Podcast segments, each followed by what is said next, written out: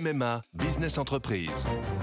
Sandrine, qui dirige une entreprise de conseil, a pris une décision. Oui, cette année, c'est décidé pour ma vie pro et ma vie perso, c'est MMA. Pardon, mais ce ne sont pas les mêmes besoins. Pas les mêmes besoins, mais le même agent MMA qui me connaît bien. Disponible et à 5 minutes de chez moi, je sais que je peux compter sur lui. C'est décidé, c'est MMA. Audible, raconte-moi une histoire.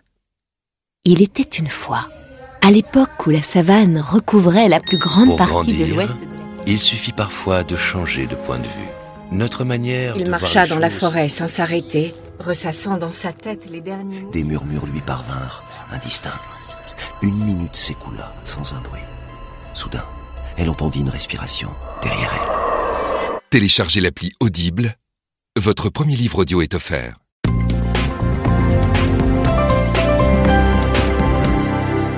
Bonsoir, Philippe Gély pour l'éditorial du Figaro du 3 septembre. Boris la menace. Qu'on se le dise, Boris Johnson n'a peur de rien.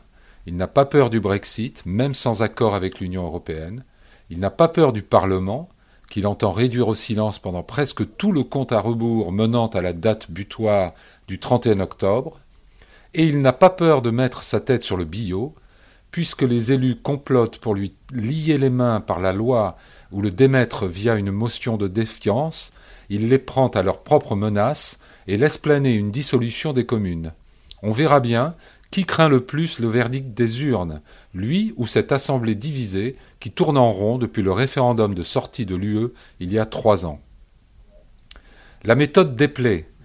Dans cette vénérable démocratie parlementaire dont la constitution non écrite repose sur un tissu fragile de conventions et de fair-play, les mauvaises manières du Premier ministre créeraient un dangereux précédent en révélant la vulnérabilité du système au coup de force. Sa stratégie de la corde raide superpose une crise institutionnelle à la crise avec l'Europe, risquant d'affaiblir davantage le pays à un moment de grande incertitude. Boris le fort à bras avait-il d'autres options?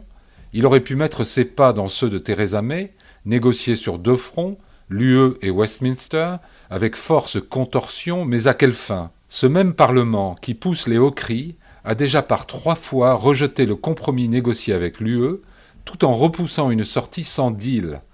Constatant que le jeu des institutions a mené à l'impasse actuelle, Johnson, inspiré et encouragé par son mentor Donald Trump, s'en affranchit et revient à la politique sport de combat, brutale, cynique, mais calculée pour atteindre un résultat.